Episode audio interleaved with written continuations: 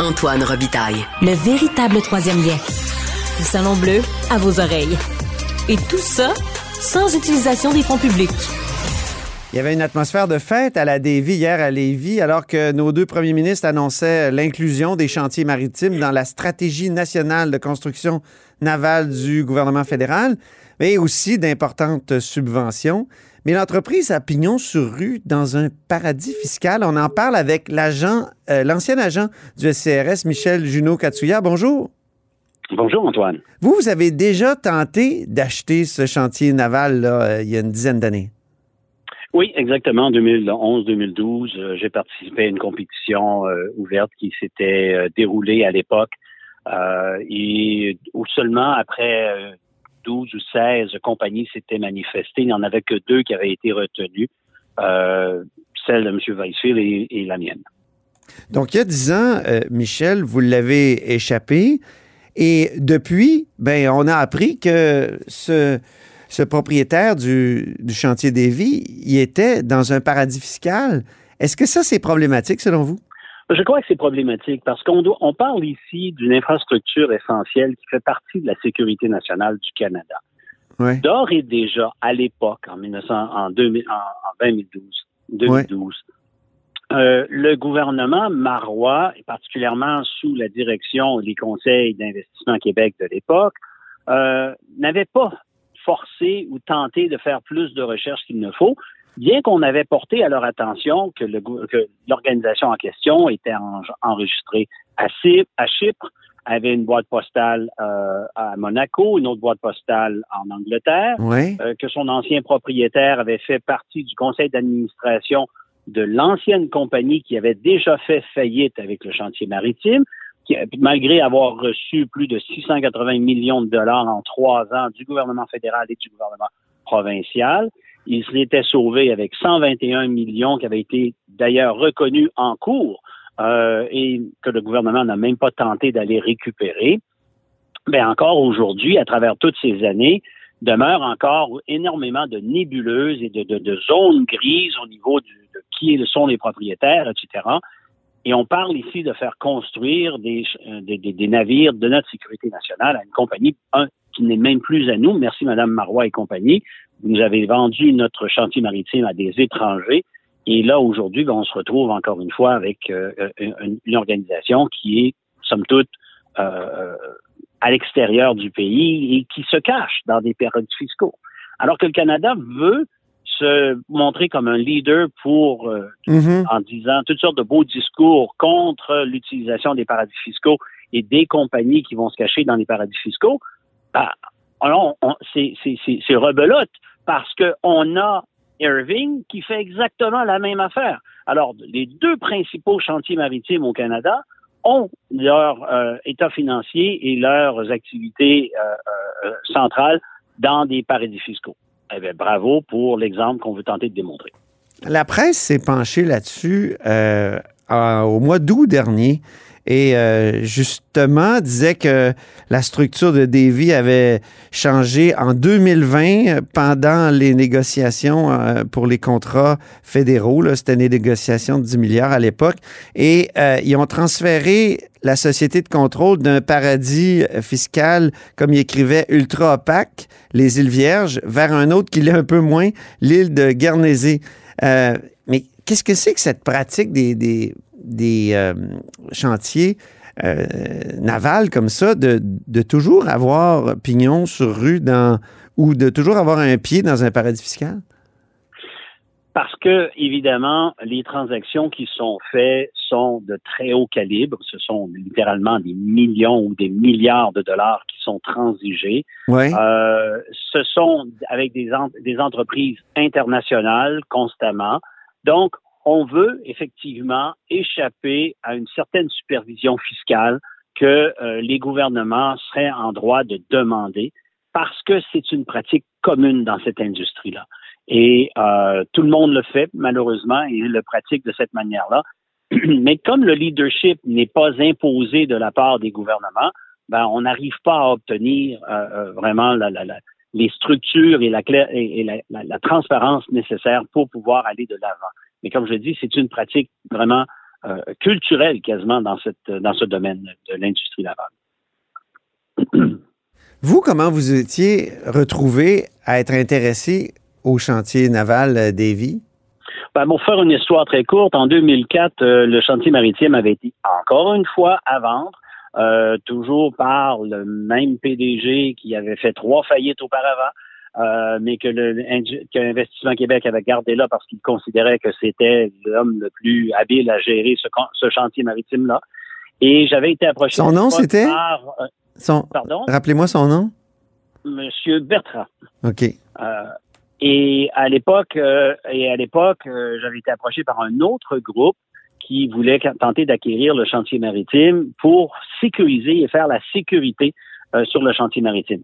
À l'époque, il faut se souvenir que euh, l'Organisation internationale maritime internationale allait imposer une nouvelle de nouveaux codes de sécurité pour tous les navires qui transigeaient à l'international. Et j'avais la qualification pour pouvoir instaurer ce régime euh, au chantier maritime.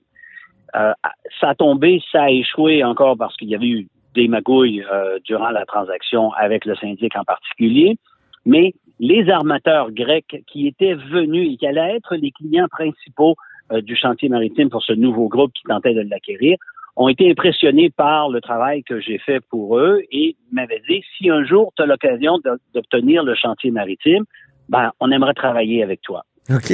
Alors, on, on, on avance euh, 2011, le chantier maritime revient euh, encore une fois euh, aux enchères. Cette fois-là, j'obtiens euh, d'une banque privée à New York un investissement de 500 millions US de nouvelles argent. J'obtiens une entente avec une compagnie japonaise pour faire un transfert de technologie.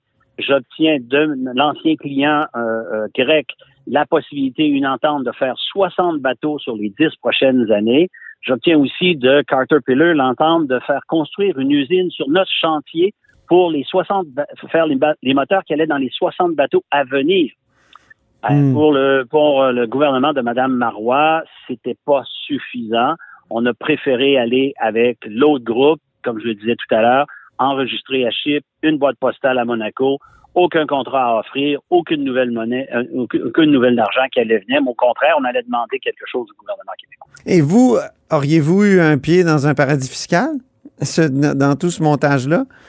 Ah, non, non, non, non, non, non, Tout allait se faire ici au Canada, voire même qu'on allait proposer d'ouvrir une, une coopérative sur le, le, chantier maritime pour que les employés deviennent en partie propriétaires du chantier maritime. Et encore une fois, pour le gouvernement de Mme Marois, ça semblait pas être suffisant. Les propriétaires actuels, bien qu'ils soient dans les, euh, les paradis fiscaux, disent que tous les impôts dus au Québec et au Canada ont toujours été payés. Aucun dividende ni autre somme n'ont transité vers euh, Guernesey, le, paradis fiscal. Euh, si c'est comme ça, est-ce que c'est pas correct? Ben, il faudrait encore une fois regarder beaucoup plus loin et pousser justement jusqu'à quel point euh, on ne nous refera pas la même, euh, la, même pirouette qu'on nous a fait euh, lorsqu'on retourne en 2009, 2010, 2011 avec l'ancienne avec l'ancienne propriété où 121 millions a disparu à un moment donné parce que c'était de l'argent donné du gouvernement fédéral et provincial. Il faut dire que depuis l'achat du chantier maritime en 2012, il n'y a pas eu une une avalanche de, d'argent qui a été donné au chantier maritime. Mm-hmm. Ils ont vivoté, ils ont dû faire plusieurs mises à pied d'ailleurs en cours de route. Euh, et là, aujourd'hui, finalement, ben, ils arrivent à, à, débloquer auprès du gouvernement fédéral. Il faut comprendre que le gouvernement de M. Trudeau doit faire avec ce qu'il a, qu'il a aujourd'hui. À cette époque-là, tout ce qui est arrivé est arrivé sous le, régime de M. Harper. M. Mhm. Harper qui a voulu se venger du Québec pour ne pas avoir voté euh, euh, conservateur durant les élections, mais avait donné lors de euh, lors de, de, l'émission des contrats avec le gouvernement fédéral pour la, flotte stratégique militaire qui devait être construite, ben, ils ont donné 25 milliards de dollars à euh, Irving. Ils ont donné quelques milliards euh, à C-SPAN en Colombie-Britannique et un gros zéro in bar au Québec. Et ça, c'était vraiment de la vengeance pure de M. Euh, et de ses conservateurs. Mhm. Vous, à l'époque, après la, la, vente en 2012, vous aviez porté plainte à la Sûreté du Québec? Ah oui, ça, c'était une autre belle farce monumentale, malheureusement. Oui. Euh, parce qu'à l'époque, j'avais j'avais été. Ce qui était arrivé, c'est que moi, on m'avait euh, tenté de me soudoyer. On m'avait dit que si je voulais gagner le projet en question, que je devais payer un pot de vin de 1,5 million de dollars. Et que euh, euh, ça, allait, ça allait me donner la chance de passer en avant de tout le monde. J'ai Ah, ouais. refusé, euh, n'étant pas dans ma façon de faire du tout, du tout. Et on m'avait dit, ben, tu n'auras pas besoin de me le donner tout de suite. Tu auras juste besoin de m'engager et de me garder pendant trois ans. Tu me donneras 500 000 dollars pendant trois ans comme salaire de transition. Je resterai au bureau. Je, restais à la maison. Je ne viendrai même pas te voir. Ben, moi, j'ai dénoncé cela auprès du gouvernement de Mme Marois. J'ai dénoncé, dé- dénoncé cela auprès de la Sûreté du Québec.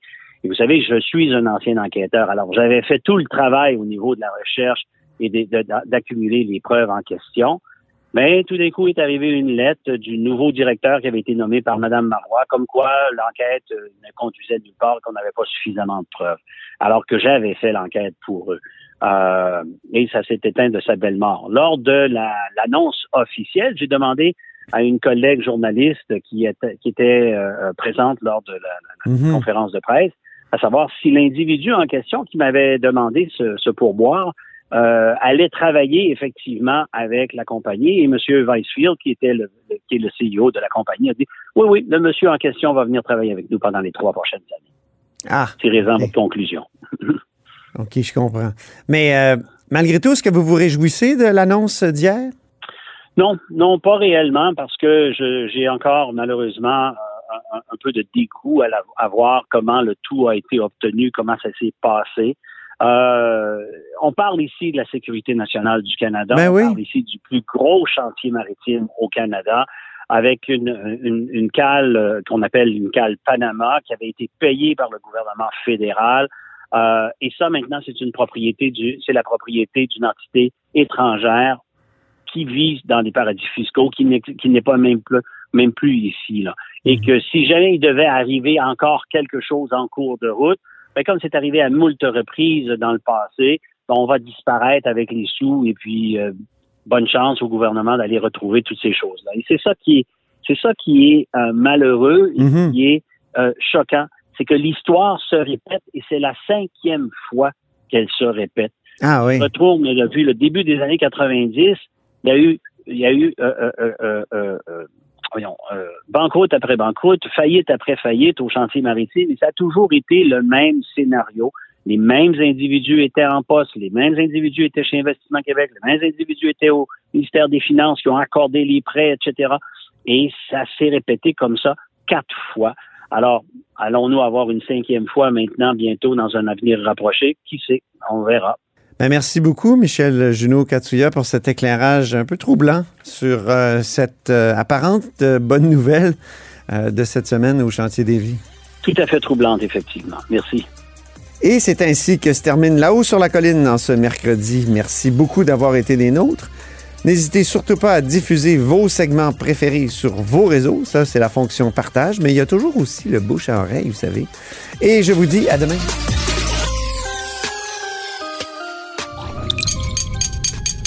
Cube Radio.